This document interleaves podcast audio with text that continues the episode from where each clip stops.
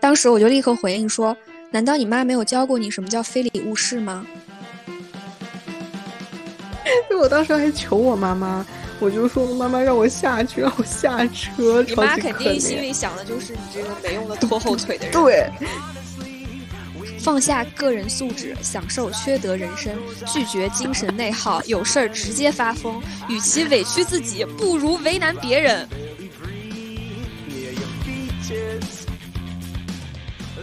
Hello，大家好，欢迎收听《活不明白》，我是奔奔，我是小金牙。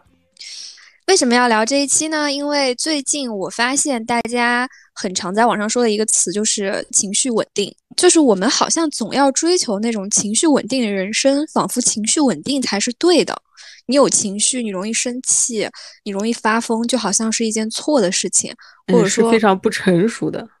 对我就会觉得这个东西很奇怪。对你，你知道吗？最近还还流行另外一个词，就是发疯。对，是的，我我觉得这个原因就是。大家终于明白，情绪稳定是一个你可以追求的目标，但是很多人他并没有达到那个情绪稳定的标准，所以他的情绪稳定实际上是情绪压抑，他并不是真正的稳定。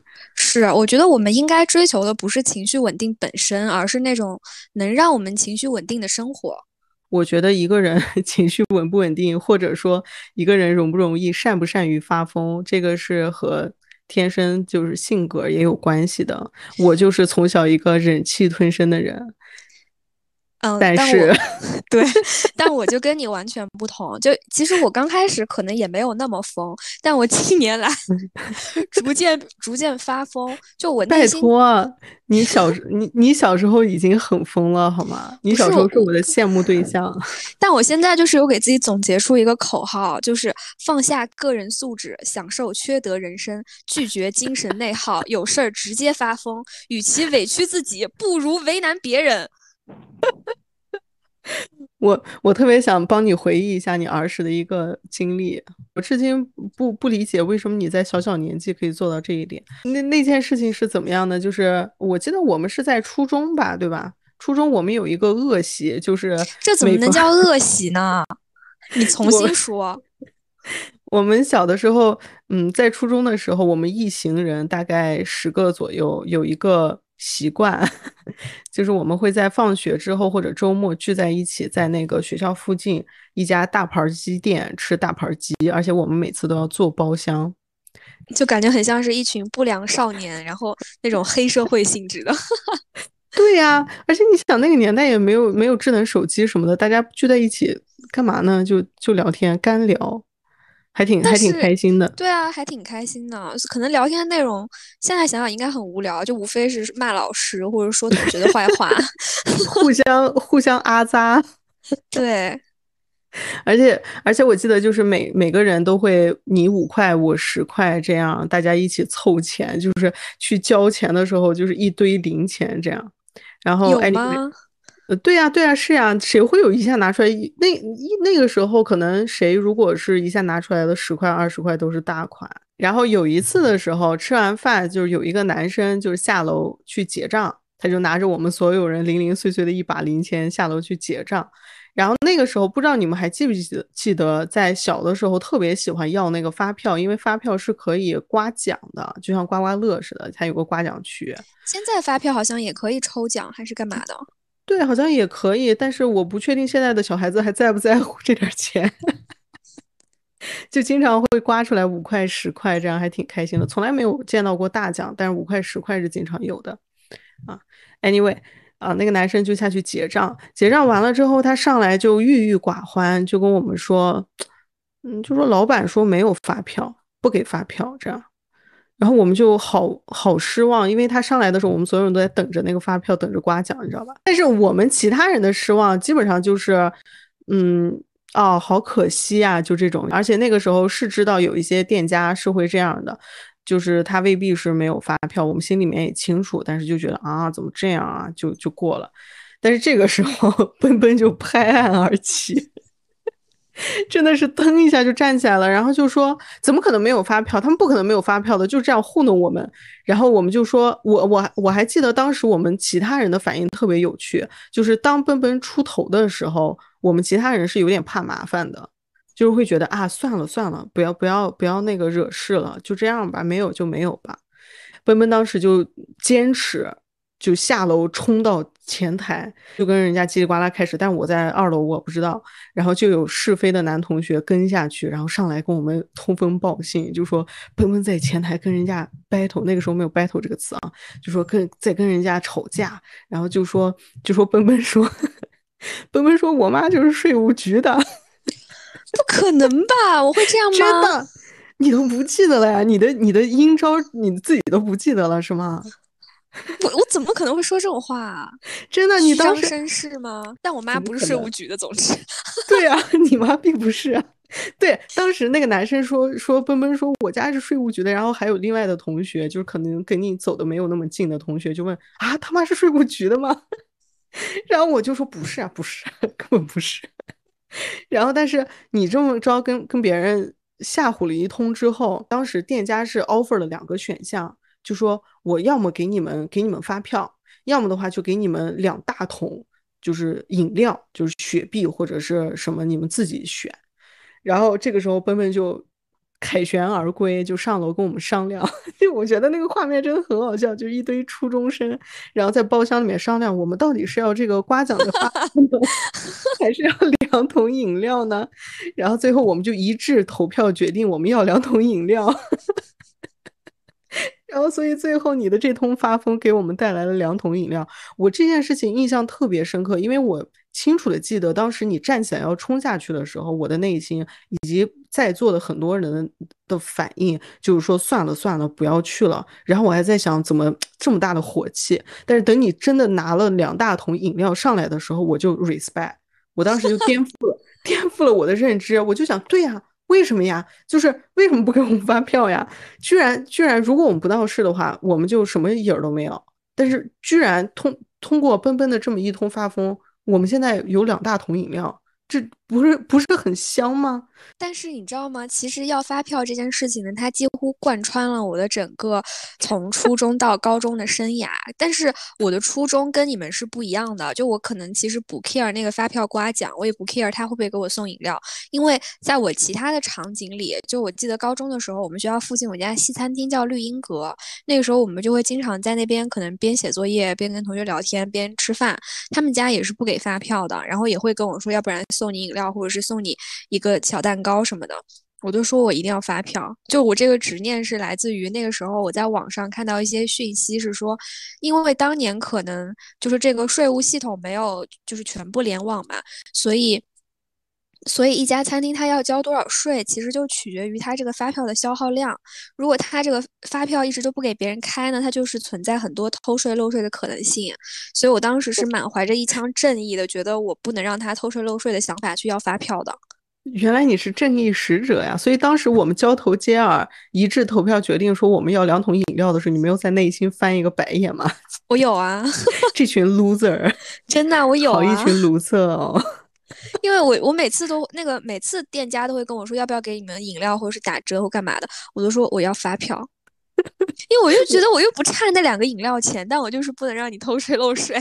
我们差，我们其他的同学都差那两桶饮料。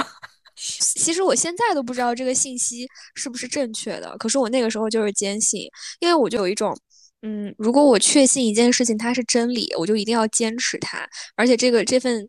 真理也会带给我底气，就我不会觉得我是一个小孩子，可能我讲出来的话没有威慑力，或者是怎么样子。我觉得这个就特别有意思。你这么说的话，我好像有点理解我小时候的那种忍气吞声，或者说说的更难听一点，可能可以叫唯唯诺诺，就是可能是我。的那种自我怀疑很深，所以当我跟别人去 argue 一件事情，去去争论一件事情的时候，我很容易被对方说服。就包括现在不也是吗？我们在打擂台的那个包袱擂台，在那一期里面体现的很 明显。就你说个什么，我就会立刻被你说服。我我好像一直都是这样的。对，但我就是一个比较难被说服的人。对，所以我小的时候，嗯。经常都是那样的一个角色，就是跟在别人后面拉着衣角说：“算了算了，咱们不要计较了。”我经常都是这种角色，不光是你那次，我我还有另外一个印象特别深刻的事情是和我妈妈，因为我妈妈和你这一点很像，就是她也是据理据理力争的那种人，她不会在自己的原则问题上让半步。但是我跟他在一块儿的时候，我就会感觉非常有压力，而且经常被他震撼到。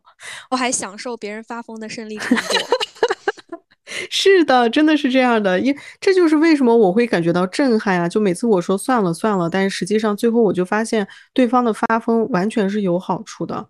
就有一次我跟我妈妈也是，嗯，我们在冬天的时候去别人家做客，然后出来的时候非常晚了嘛，就不好搭车，而且你想我们那边的冬天就是冰天雪地。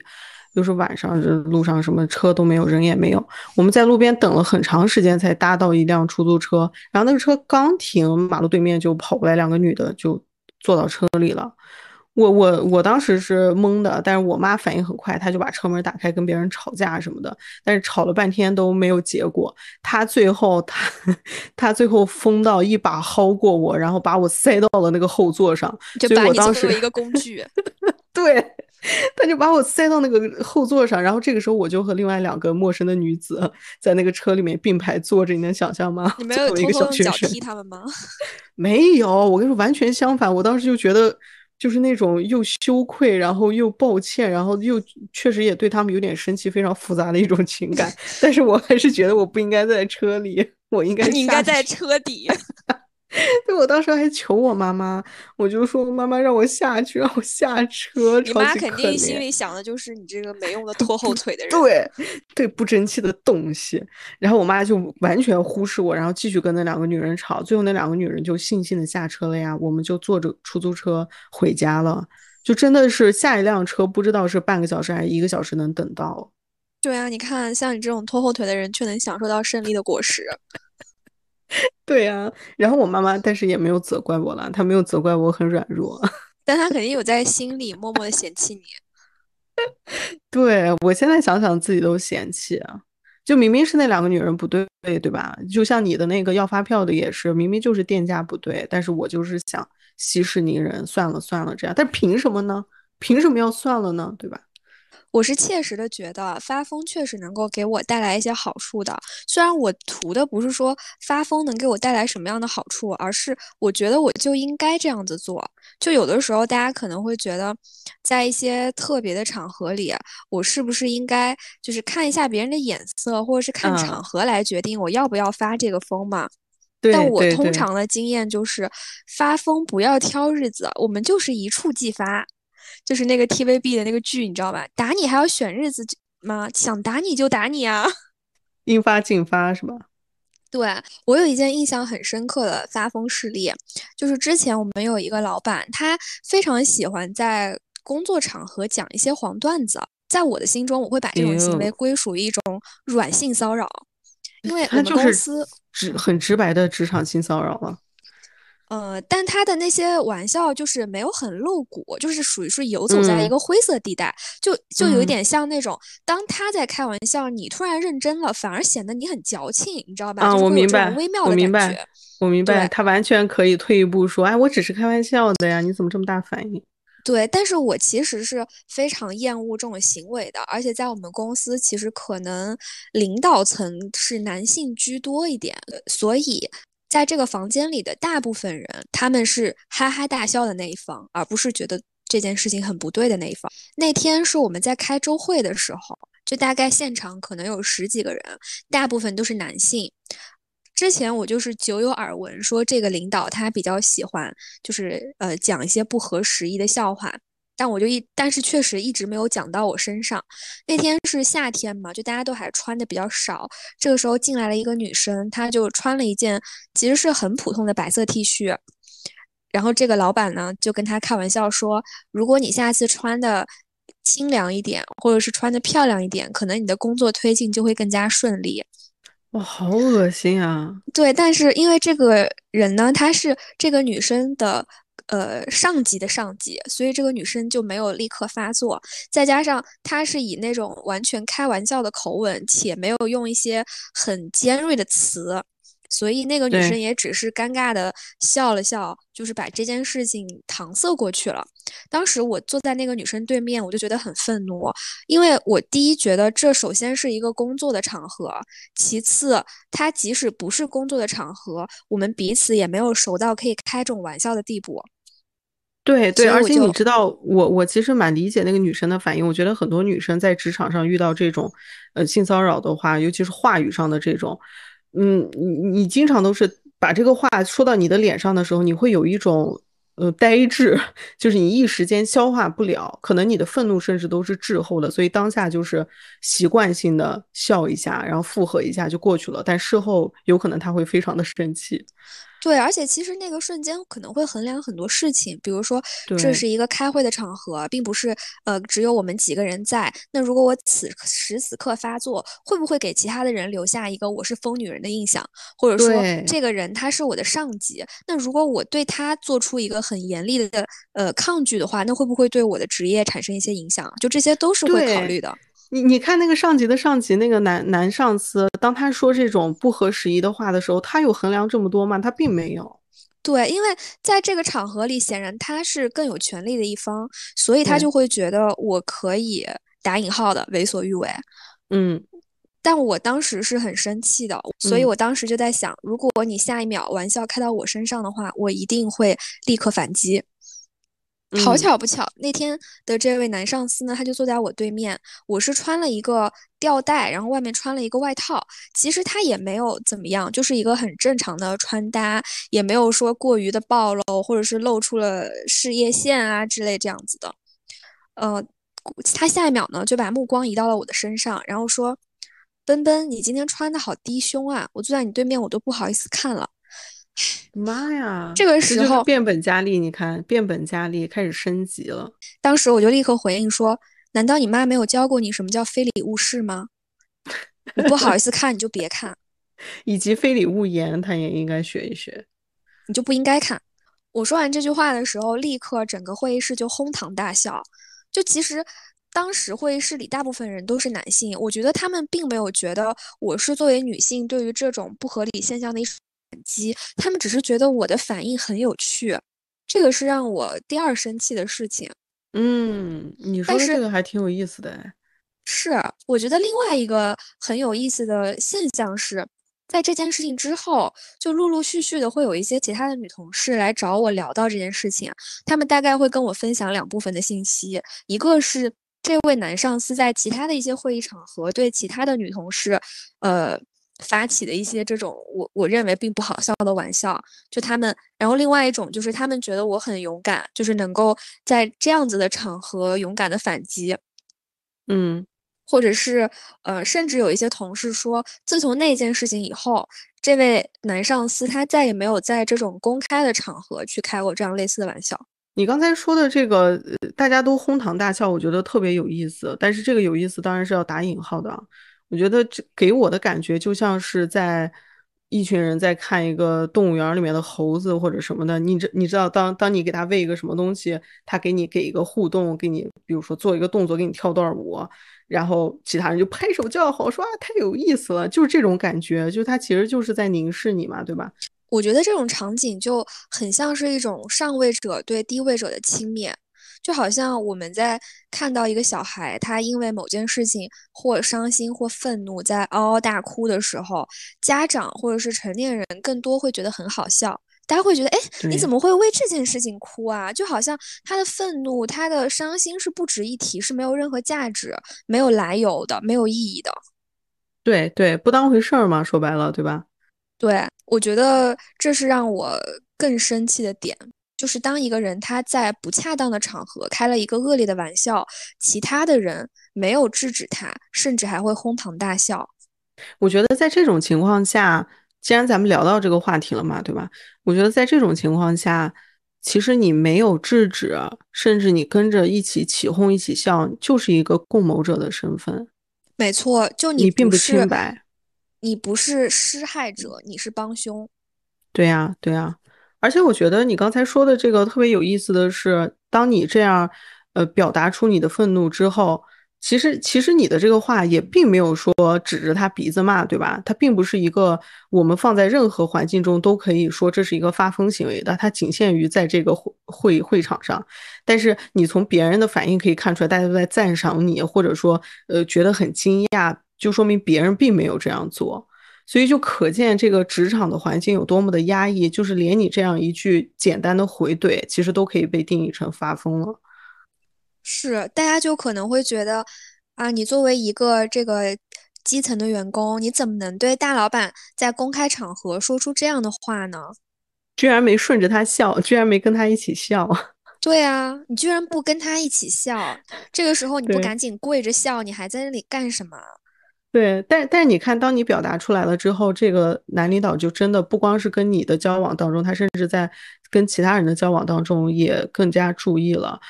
是的，而且我事后也并没有因此而受到一些所谓的打压，或者是穿小鞋这样的情况。我觉得从这个角度来看，我会觉得可能他之前的玩笑是他并没有意识到这个背后所隐含的一些恶劣的行为，或者是所带来的影响。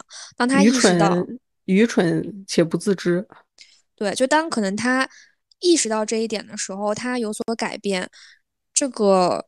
我觉得是一件比较好的事情，但更重要的就是需要有人先发声才会改变。对我，我觉得很多情况之下，我们比起这个，我们其实想的是这个发疯可能会带来的恶果，对吗？但其实我觉得比这个更可怕的是，因为你担心这样的一个你猜测当中的恶果，所以你进行了一种自我阉割。这种自我阉割其实它是有成立的。呃，决定性因素的第一个就是可能你道听途说或者见识过一些所谓的恶果。第二个就是说，这种恶果它并不是说有一个明确的嗯因果关系，或者明明白白黑纸白纸黑字的这样摆在你面前的一个规则，它其实是一个潜潜规则。所以在这种情况下，你为了规避一种说不清道不明的、你拿不准的一种恶果的话，你就需要进行甚至更多的非必要的自我阉割。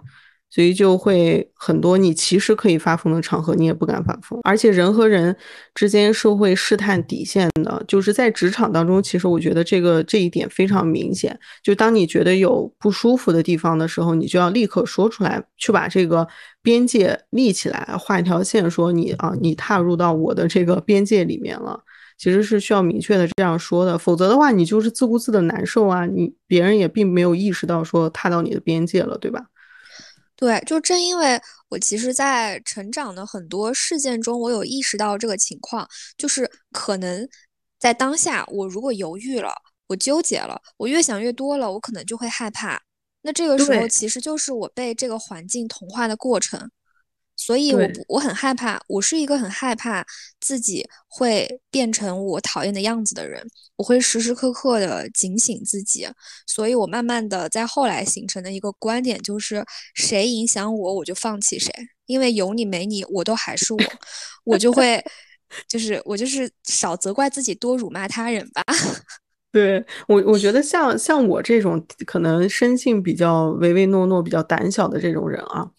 嗯，是特别需要实践一下发疯的，因为当你实践一下，你就会发现说并不可怕。就像刚才说的，可能就是我的上一份工作其实是有一点特殊的嘛，因为我是在呃上海的总部这样，但是我们同时会下到各个地方的机构去做调查呀，去带他们梳理工作这样。然后我当时的这个上司是一个。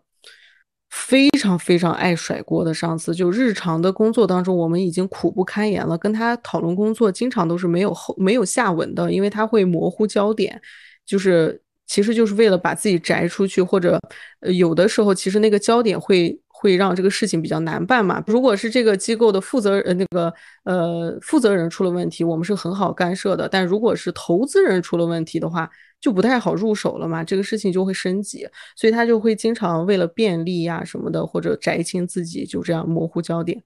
有一次我们回到这个上海的总部之后，就在会议室里面三三三两个人跟他这样一起复盘工作，嗯，然后当时复盘到我这边负责的机构的时候，我这边的这个情况非常的清楚，就是这个机构的投资人是有问题的，他太干涉这个机构的运营了，然后导致就乌七八糟的搞了一堆烂摊子。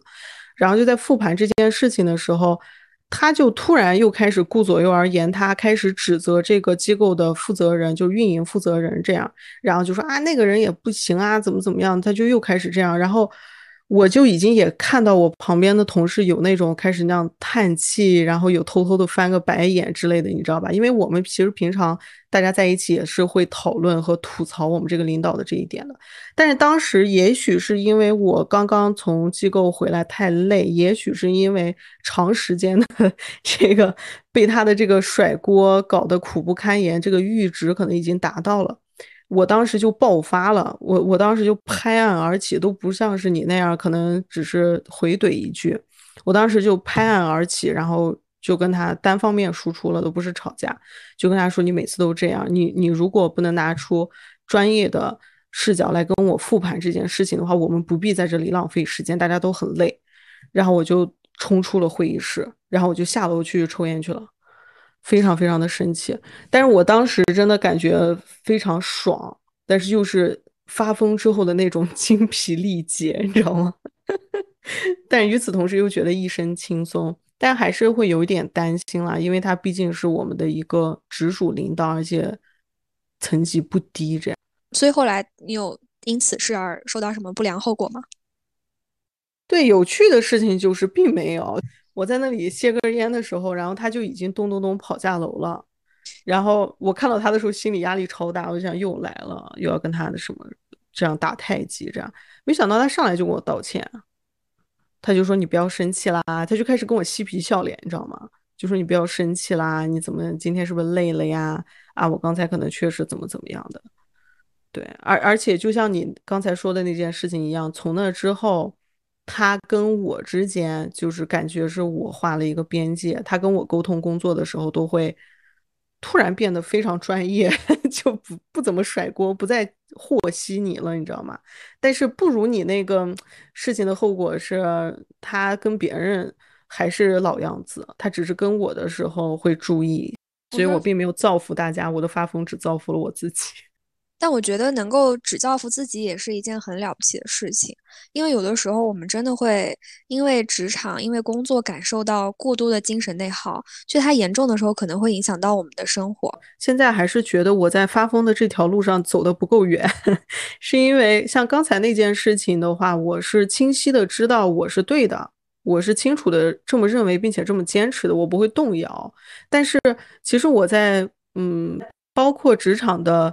呃，日常生活当中吧，我其实经常都会，嗯，在沟通当中犹疑不定，然后会自我怀疑，或者说我的观点会产生一些摇摆。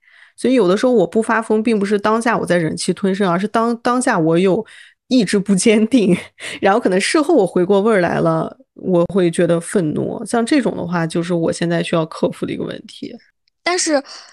但我觉得也并不是鼓励大家说，我就是要一触即发，我就是要不分场合、不分对象的去抒发我的这个愤愤怒，去发疯。因为，嗯，他可能需要建立在一个你真的相信自己做的是对的前提上，而不是说有任何的负面情绪，或者说可能人家只是一些相对比较善意的建议的时候也去发疯。对，我相信大家其实心里面都清楚，就是大家应该都有那种时候，就是你明明知道自己是对的。你明明当下已经非常的难过、愤怒、不适，但是你把这口气吞下去了。嗯，就是这种情况，真的是勇敢的去发疯，就哪怕你事后觉得，哎，我是不是错了？那又怎么样呢？人生就是要不断的试错呀。对啊，而且其实我们所谓的发疯，我还是觉得有一点点难过。就是我们现现在就是最近流行的这波，就大家都在说发疯，但其实你去听听大家的故事，包括我们今天聊的这些故事，我们所谓的发疯，只不过是说出自己想说的，只不过是据理力争而已。但是他在我们这样一个有的时候你遇到的这种非常压抑的事情里面，它就是一种发疯了。我觉得真的很难过。对，就是如果从这个视角讲的话，我会觉得疯的不是我们，是这个世界呀。就是为什么我们一定要做一个圆滑的所谓情绪稳定的人才叫成功呢？我们为什么不能做真实的自己呢？如果每一个人要因为做真实的自己而受到谴责的话，那是这个世界疯了。对我，我我现在不是在学习发疯嘛？我真的是很认真的在告诉自己说要据理力争，要。你在哪个学校上课吗？没有，我真的是会学习这件事情，就是通过呃看别人怎么做呀，或者去感知我自己当下的一个情绪，以及我到底是不是对的，这样，然后去判断我要不要发疯。而且我有的时候真的是可以发出疯来，现在，但是我我真的经常会问自己说。我真的不想这样，是谁把我逼成这样的？就是我真的非常想心平气和的解决问题，或者说我在一个明确的规则底下，明明就应该这样，那就你也别耍心眼，我也别耍心眼，你也别 PUA 我，我也别 PUA 你，我们该怎么着怎么着。但不不，somehow 我就得发疯。对我特别的理解，因为我突然想到一个特别典型的案例啊，就是这个案例就是让我学习到了一件事情，叫少问自己为什么，多问别人凭什么。快说说电量百分百。就是呃，有一次我去朋友家玩，然后把车停在了他家的小区楼下，这个时候就有一个中年大叔，他在倒车的时候不小心把我的车撞坏了，但是他呢就。逃逸了，他可能觉得我不会发现吧。我当时发现这个事情的时候，我就很冷静的看了我的行车记录仪，就完整的拍下来了这个大叔撞坏我的车，并且下车检查，意思就是说他知道他知道这件事情发生了，然后同时逃跑的过程。我当时只是想要冷静的跟他协商解决这件事情，因为整个车坏的并不是很严重嘛。嗯，但是呢，我就没有办法联系到他。这个时候，我就只好报了警。警察就说帮我联系这个人。可是警察给这个人打电话的时候，他就说我在外地，我喝了酒，我现在赶不回去。然后就把电话挂了。再给他打呢，就已经关机了。我当时就想说啊，没关系，反正我都已经报警了，怎么样都会找到这个人的。毕竟这个事情真的很不严重，就只是一个轻微的剐蹭吧。然后第二天早上大概六七点的时候，我还在睡觉。突然有一个人给我打电话，就是这个大叔，他让我现在跟他一起去交警大队解决这个问题。我当时就很生气，因为我有很严重的起床气。我想说，你是不是有什么毛病啊？昨天晚上跟你好言好语的时候，你在那边关机，你现在叫我大早上去跟你处理，不可能。然后我就说，呃，我们下午几点的时候在一块儿去处理。下午当时到了那里呢，就是这个大叔他跟他的一个男性的友人，可能双方都是四十多岁的样子，他们在那里等我。然后我呢，就只有一个小姑娘，形单影只的。刚开始的时候，他们的态度非常的蛮横，大概的意思就是说，你凭什么说是我撞了你？就让我拿出证据来，因为他们可能比较笃定我可能是没有证据的，我就很无语，我就说我有视频，对我就说我有视频，然后我就拿出了那个呃，拿出了那个我的行车记录仪的监控，但是他其实就是嗯，没有拍到。特别的完整嘛，就他们即使在看到了这个视频的时候，还是有一点拒不承认的，在那边抵赖，就是觉得你凭什么说这是我？你凭什么说这是我的车？怎么怎么样的？我就很愤怒。就刚好那边有一个小卖部，他门口的监控就拍的更完整一些，我就去把那个监控录下来，然后给他们看。当时他们两个看完之后，就有一点哑口无言。就直到这个时候，我其实还是抱有着想跟他们好好解决的心情的，即使我当时已经很生气了。然后这个时候呢，他就说，呃，因为他这个车是没有买商业险的，所以他只能买，就是用交强险来赔付我。但是交强险它其实主要是赔付一些人身伤害的，就假如说你撞伤了我，可能他这个赔付额度最高是二十万，就是比较能够 cover 得住费用。但如果是车损的话，它的额度其实很低，就只有两千块，就可能不够赔偿我这个车的损失。那剩下多出来的钱呢，就要由他来补齐。这个时候他就呃不太想要赔我这个钱了，他就觉得说，呃我只有两千块钱的额度，那我就赔你这两千。你这个车要是比如说多修一点的话，我就不管，就是开始有一点跟我那种耍赖的态度了。他甚至还说，他的一个朋友，就他的这个朋友呢，就是开修理厂的，认为我这个车修一下根本用不了两千块，就跟我就是开始无理取闹。这个时候我就。打了 4S 电话让他们来定损嘛，他们就说这个确实要超过两千块。我没有车啊，我不太懂这个，你看我说的对不对啊？这个是不是相当于说我有一件加拿大鹅的羽绒服被人刮坏了，然后这大哥在拼多多上搜了一下，说你看拼多多上这个只要二十块，所以我只赔你二十块。对他大概意思就是说，呃，二十块够给你打个补丁了，你去打个补丁吧。至于他修完以后跟原来有多大的差距，我不管，反正补丁给你打上了。明白了。对我当时就已经非常生气了，我就想说，我既然你不想好好解决这件事情，你不按照规则来，那我也不要再跟你讲什么人情。那个时候我就很冷静的跟那个呃，就是当时帮我们处理这件事情的一个工作人员说。哦，那我要按照正常的流程走，我要告他肇事逃逸，因为肇事逃逸其实是一个比较严重的，会有比较严重的后果，比如说他会需要对方不仅赔偿我的损失之外，他还需要交大概五千块钱的罚款，还要就是拘留七天。哦，就相当于这个时候你的重心变化了，你的诉求不再仅仅是说我只要把车修好就行了。你一开始是抱着这个想法的，现在你是说要让他付出代价。对，是的，因为我觉得我我好我首先我没有无理取闹，我完全是按照这个规则来的。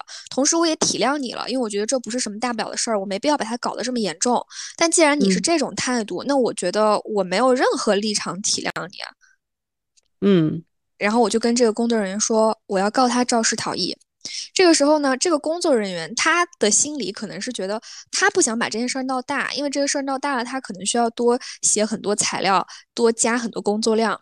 于是他就把我拉到了一个小黑屋里，然后就跟我说：“你凭什么说人家是肇事逃逸？”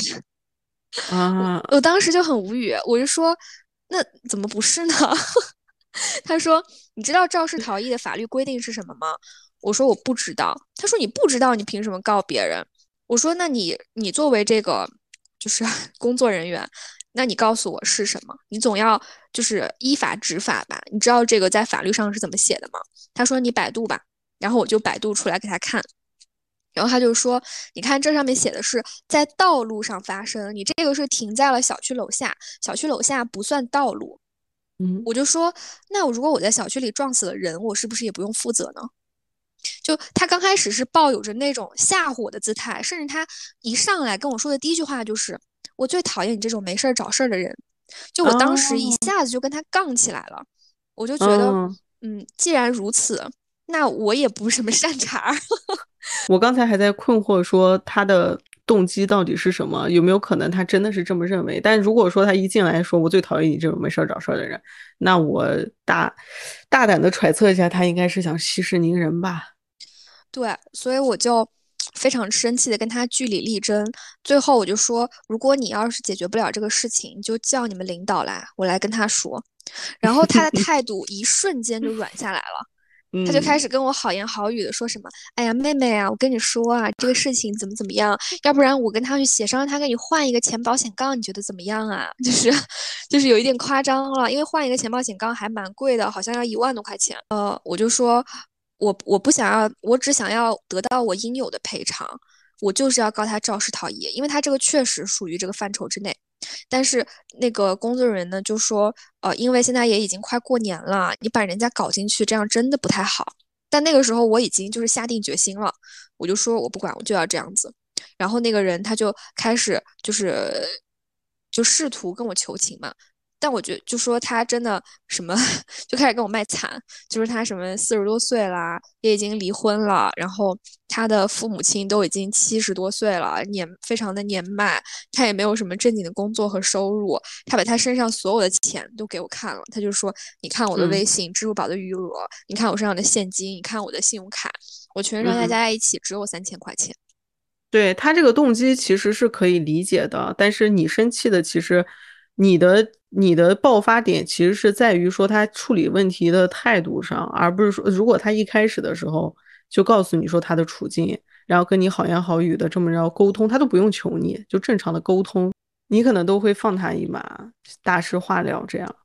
对，因为我觉得这本身就不是什么大不了事儿嘛，就开车在路上磕磕碰碰的很正常，就基本上大部分的司机都是想着怎么样最快速的把这个事情解决了就算了。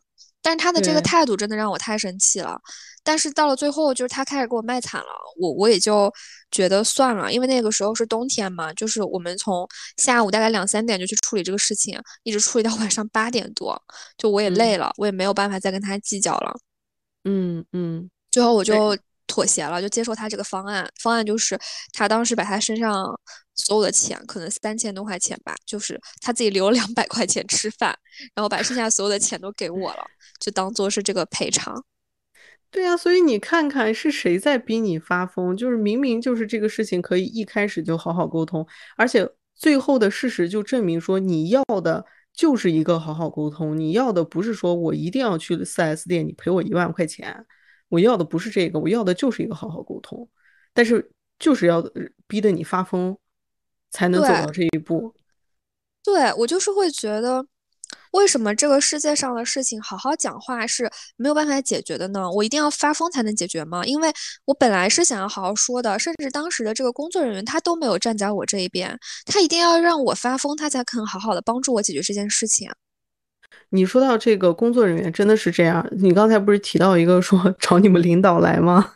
嗯，我发现这个真的是一个万能的话术，因为。在很多情况下，你去跟人，就刚才我们前面其实说职场什么的，是人和人的沟通嘛。但是另外的话，如果是你在和一些机构，或者是，呃，你在办事儿的过程当中遇到的一些事情，你发现一个事情解决不了，解决起来特别困难，然后对方会告诉你说这个就是这样的，这个就是弄不了。但是我现在通过发疯的经验，我总结出很多事情，大部分可能百分之九十的事情。都不是客观上真的解决不了，而是主观上的解决不了。我现在就非常擅长于找你们领导来这件事情，就是因为首先这件事情是我和别人学的，就我刚刚不也说吗？我。我在跟别人学习怎么发疯，你不会是跟我学的吧？没有，我记得几年发疯启蒙老师，没有。对，你在精神上是给予了我一些指导，但这个具体的措施，我是和我一个前同事学的，就那个时候也是我上一份工作。然后我的那个同事他是销售性质的工作，然后他就有外呼，就是向外打电话销售的这样一个工作内容。然后他有一段时间就是新开业机构新开业，他外呼太多了，然后这个号就被封掉了。我以前都不知道号会被封禁啊，就是他这个号码就外呼不了了，被限制了。然后如果是我的话，我就会觉得说啊，好烦，这个号就废了，我可能另外弄个电话号码呀，或者怎么样的。对我来说，这是这是一件，这是一个不可逾越的山。但是我那个同事他就立刻给给运营商打电话。然后他也非常的自信，就是说，说我这个工作，我就是这个性质，我就是需要向外打电话。你们运营商有什么有什么规定，说我不能我不能向外打电话的吗？我这些人都是我的顾客。对吧？又不是陌生人，都是我的顾客，我凭什么不能给他们打电话？然后说我办你们这个号的时候，你们有告诉我我一天不能打超过多少个电话吗？你们没有告诉我呀！你们现在封我的号，我每天损失多少多少钱，他就吹嘛，就是我每天损失上万元，你们给我赔吗？他就这样发疯，然后我在旁边看的就是觉得整个一个膜拜，但是我当时还是觉得说这件事情可能。不会解决吧？然后对方他当时还开着免提，然后对方就是那套话术嘛，就说啊，这个非常抱歉，我能理解你现在的心情，但是啊，这件事情就是这么规定的，这个解决不了啊，我们建议你怎么怎么样的。然后他当时就是说叫你们领导来，我在此之前都不知道运营商能叫领导这件事情，你知道吧？他就说你你的负责人是谁？你的上级是谁？找你们上级来，找你们领导来，我不跟你说了，你解决不了是吧？那就向上升级。然后，然后这个客服就开始向上升级。然后我们那个时候是一起出差，所以我们俩每天是住在一起的。此后的三四天，我就反复的听到他在和运营商 battle 这件事情，就他一共上升了可能三个层级啊。估计也就是客服的话术吧，你知道客服会那样吧？就是嗯嗯啊，说我们找我们领导来，其实是他的隔壁的同事 这样，另外一个客服。但是 anyway，最后这件事情真的就解决了，他把他的号解封了，而且他们好像还赔了他多少话费，就是给他给了多少话费，然后让他就是安抚他这样。我当时就觉得，我的妈呀，原来是可以这样的吗？然后我就学会了向就是向上升级这件事情，叫你们领导来，我学会了这件事情，就类似于我妈是税务局局长。对啊，后来我实践这个措施，是我从北京搬到上海的时候，我在北京办了宽带嘛，然后我到上海之后，我就需要退这个宽带，而且当时那个宽带就一拖几，然后有好几个电话号码，费用非常贵，就每个月都是上百，我就急需把这个赶紧停掉。我当时离开北京的时候，跟他们营业厅的人确认过，我说我后后面要搬家，我要搬一个城市，我到时候能不能异地的办理这些？他们说可以。然后我我到了上海之后，他们告诉我不可以，就是我还拿着我的那个路由器什么的，你知道吗？跑到那个营业厅，然后营业厅告诉我不可以办呀，这个。我当时就开始给给运营商打电话了呀。我刚开始打也是想好好解释这件事情。我刚开始非常的心平气和，我就说如此这般是这么回事。我现在的诉求就是要把这个宽带退了。我可以把这个东西寄给你们，我也可以出这个运费。OK，我现在就是要退这个。但是他们就跟我打太极，就说这个不行，这个办不了，这就这么回事，你必须得在北京办。我当时那个火就腾的我就上来了，我我就说我我玩闹呢，我为了退这个宽带啊，我还跑到北京去，这是我的责任还是你们的责任？然后我就爆发了，我就说找你们领导来啊，你解决不了，你找你们领导来。之前给你们的客服打过电话的都是有录音的，你不要在这儿跟我掰扯这些，别双过来这套。然后后来就是那个事情，我总共前前后后跟他们拉扯了有一个月，我一点都不夸张。就一个月不停的给他们打电话，到后面我每次都是情绪失控，我每次都是在跟他们连珠炮，你知道吗？就说如此这般是怎么回事？你们别给我来这个套，然后怎么怎么样的？然后我后来后来还有给他们说，我记得我还跟他们说，我我说我都累了，我一个月跟你们扯这些事情都扯不清楚。我说你们营业厅我去办宽带的时候，我人到五分钟就办好了，我退的时候怎么这么难呀？然后后来就给我退了，而且我还强力的。要求他们把那个，因为这件事情不是持续了一个月才办完的嘛，那一个月也有二百块钱呢。我就说这个钱必须得退给我，你们退给我现金，因为我我不会再使用你们这家运营商的任何服务。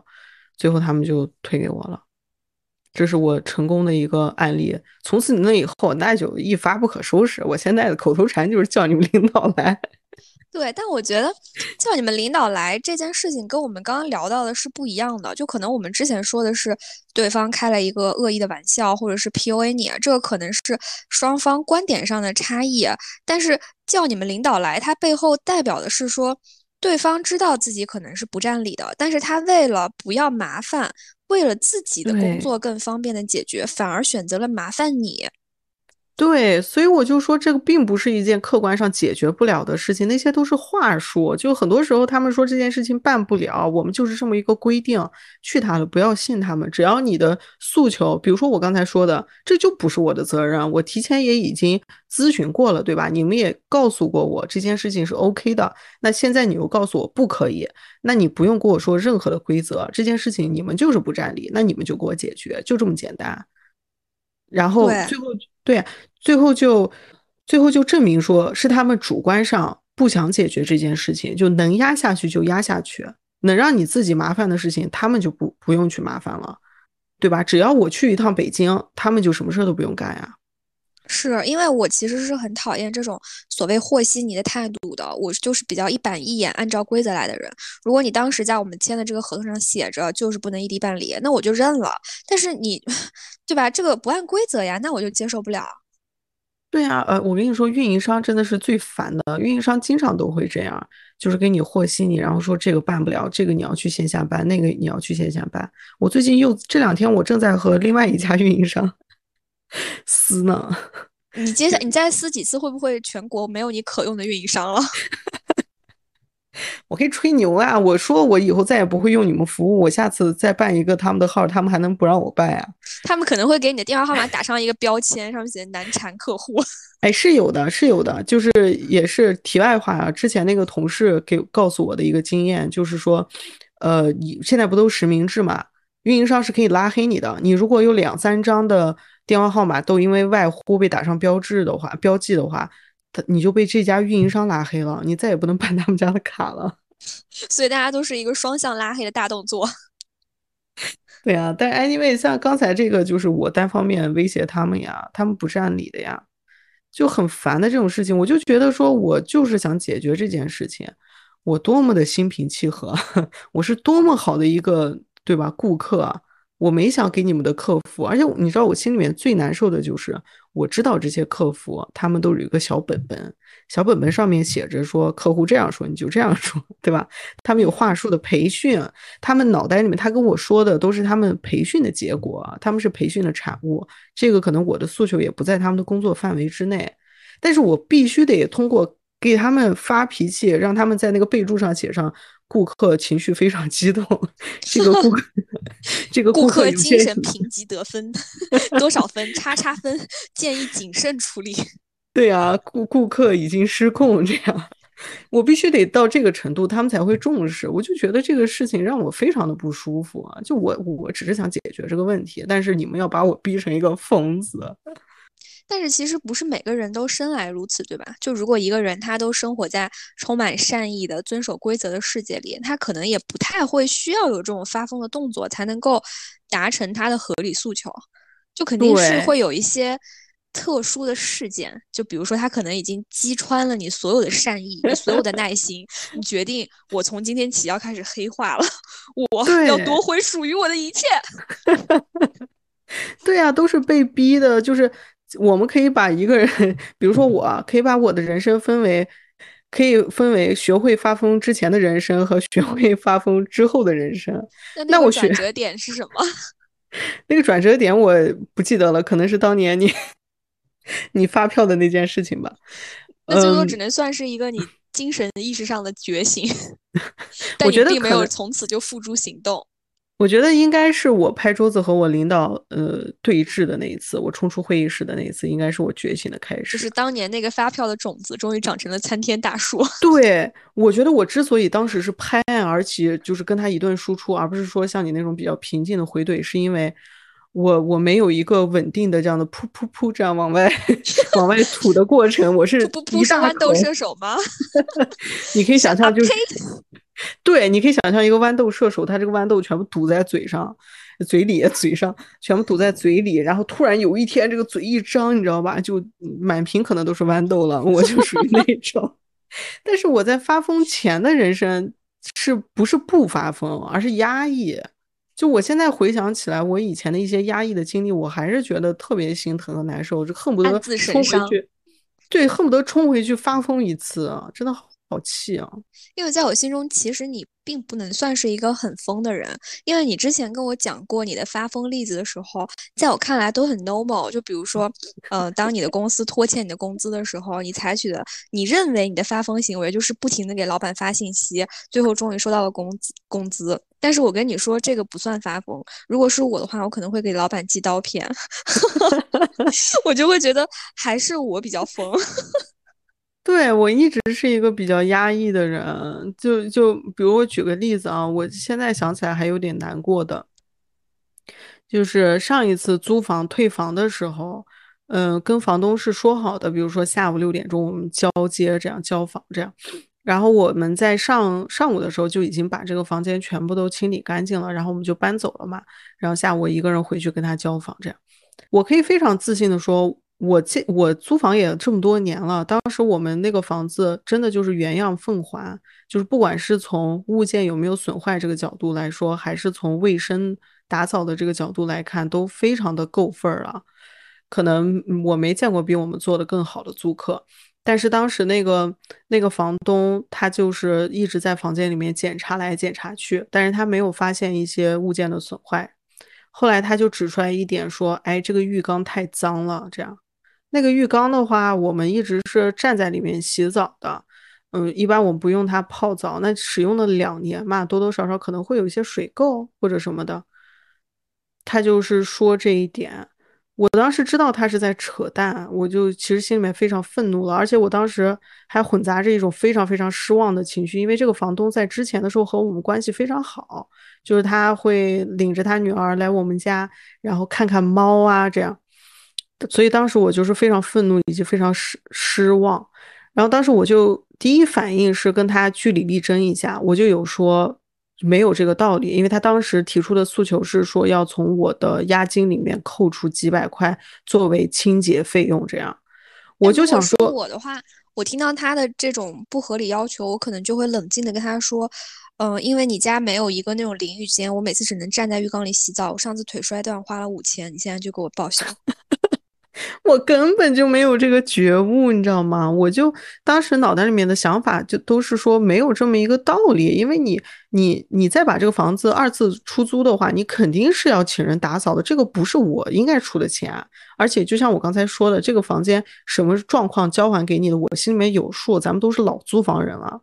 所以我当时就非常生气，我就有回怼他，我说没有这样的道理，我说我租房这么多年，从来没有人提出来说让我来出这个清洁费的，而且这个房子我们打扫的非常干净，我有这个自信。然后当时这个房东也就变脸了，然后他就也跟我 argue 回来，这样说什么我忘了，大概意思就是说你们把这个浴缸弄得这么脏什么什么的，啊，再次强调都是扯淡。但是当时我坐在那里，我就心里面想，他手里面还握着我五千多块钱的押金。所以我当时真的是深深的，就是把这口气咽下去，我都能想起来那个感觉，就是我特别想输出，我特别想爆发，想跟他吵一架，然后就说那不行，咱们就打官司之类的。但是我就坐在那里，你知道，就深吸一口气，然后把那个气压下去，然后就沉默，我没有在说话，我也没有顺着他说，我也没有反着他说，反正我就沉默了。但是呢，交接完之后，我就一直忍着，后来还跟他们很正常的说一些七七八八的，假装没事儿一样，你知道吧？然后出来了之后，天已经黑了。然后我就走在上海的街头，我就要回新家嘛。走在街头，我就独自哭泣，我的眼泪就开始往下流。我就觉得说太委屈了，而且就觉得特别的失望，就对这个世界特别失望。就为什么要这样？就为什么？为什么？你明白我的意思吗？我明白你的意思。我现在想起来，我的我感觉我眼泪又在打转了。我真的非常委屈，就是那种。就像就就真的就是对世界的失望，对人类的失望。天呐，你真的很需要我这样的一个朋友哎。对呀，你看嘛，就是不发疯的话，真的憋在心里面。我我跟你说，我如果当场发疯，那肯定就是一场抓马大戏，肯定就是什么啊，咱们去打官司什么之类的。可能这个押金我真的。就是，其实我觉得遇到这种不合理事情的秘诀，就是他可能他要么是出于怕麻烦的心理，要么是出于贪小便宜的心理嘛。那你只要给他提供一个让他意识到，如果他不还你押金，他可能会更加的麻烦，或者是更损失更多这样的场景，他权衡之下就会给你退钱了。就比如说，你可以威胁他说：“我交给你的房租，你都没有纳过个人所得税，如果你不退我的话，我现在就去税务局举报你。那如果是这样的话，你要交更多的。”税，或者是给他看一些那种网上的视频。我之前就看过一个人，也是房东吹毛求疵的不退押金，最后那个房客是一个小伙子，他就他就说好，那既然这样的话，我这个押金不要了，我给你。然后他就把呃房子的每一面墙上都涂上 屎。然后这个房东就崩溃，他就说：“我把押金退给你，但是你回来把我的房子恢复原样。”然后这小伙子就说：“我当初跟你好好说的时候你不，现在我这押金钱不要了。”对我，我现在回头来看的话，会觉得说，就算是损失了那五千块，虽然说 我的荷包很紧，但是损失了那五千块的难受，我我感觉绝对不会比我当时走在上海的街头委屈到流泪的那种难受更甚的。我觉得这个就是一个选择的问题，所以，所以我现在觉得还是发疯好。虽然发疯之后，有的时候有一种被掏空的感觉，或者说我怎么变成这样，但是也比你压抑自己的情绪要好受太多了。那种感觉，我真的这辈子都不想再尝尝品尝了。而且我有的时候会用一种方式来，也不能说是安慰自己吧，就可能是某种程度上我的信念，我就会觉得，可能我做出了。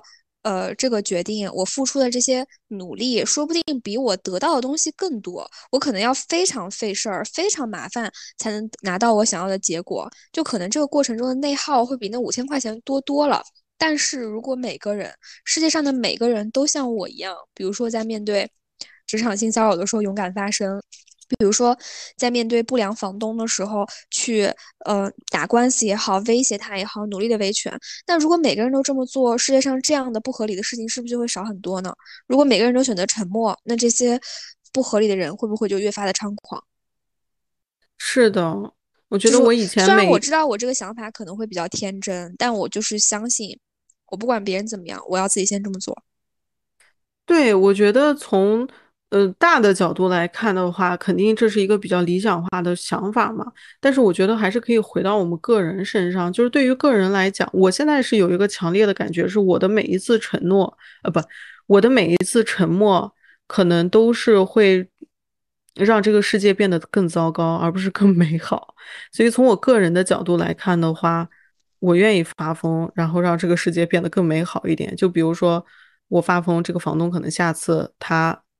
不会这么猖狂的去，呃，威胁他的租客，或者说我这么发疯，可能我的领导他下一次不会对别的，嗯，同事再那样做。我觉得就是这样啊，可能你的小小的一个举动，真的就会让这个世界变得稍微美好一点。我们把发疯这件事情也包装的太高大上了吧？但是我觉得这件事情成立的一个前提就是我们所谓的发疯。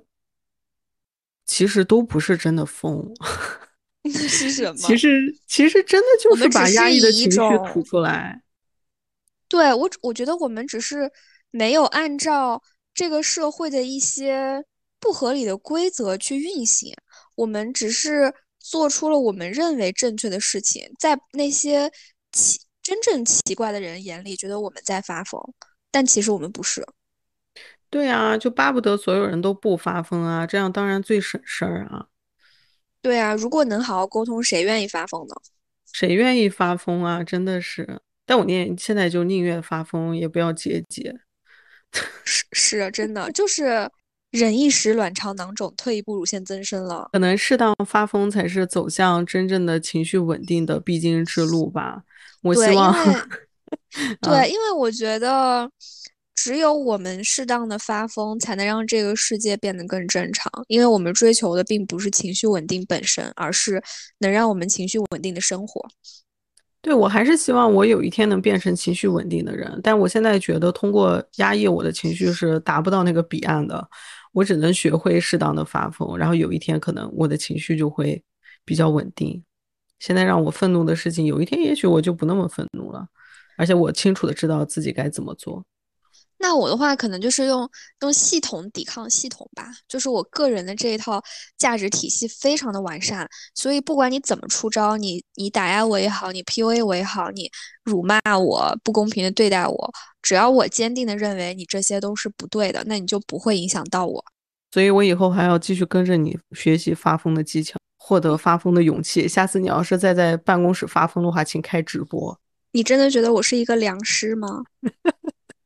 是啊，是啊，至少从精神力的这一点来说的话，跟你学发疯应该是没有错的。是的，同时也会 帮我立起来一些奇怪的职场人设，比如 说我的一个同事，他就跟我说，他的老板很怕我，甚至不敢跟我讲话，因为怕我骂他。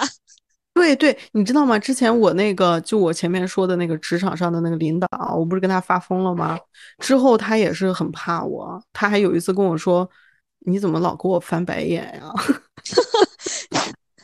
有没有 他倒委屈起来了？但是你是真的在跟他翻白眼吗？还是他的误判？我意识不到吧，就是我对他的厌恶可能。那我给大家唱首歌吧。你不要再唱歌作为结尾了。你什么时候？你这首歌唱了好几遍了，你是不是只有这一首歌可以唱啊？你不要再唱了。好，这样结尾挺好的。你在旁边碎碎念，一点儿都不好。你为什么老唱这首歌？你只有这一首歌吗？特别适合咱们今天的主题。我觉得一点都不适合，我可没这么觉得。这集我剪，不行，我要我会我会审审查的。放弃抵抗，我会审查的。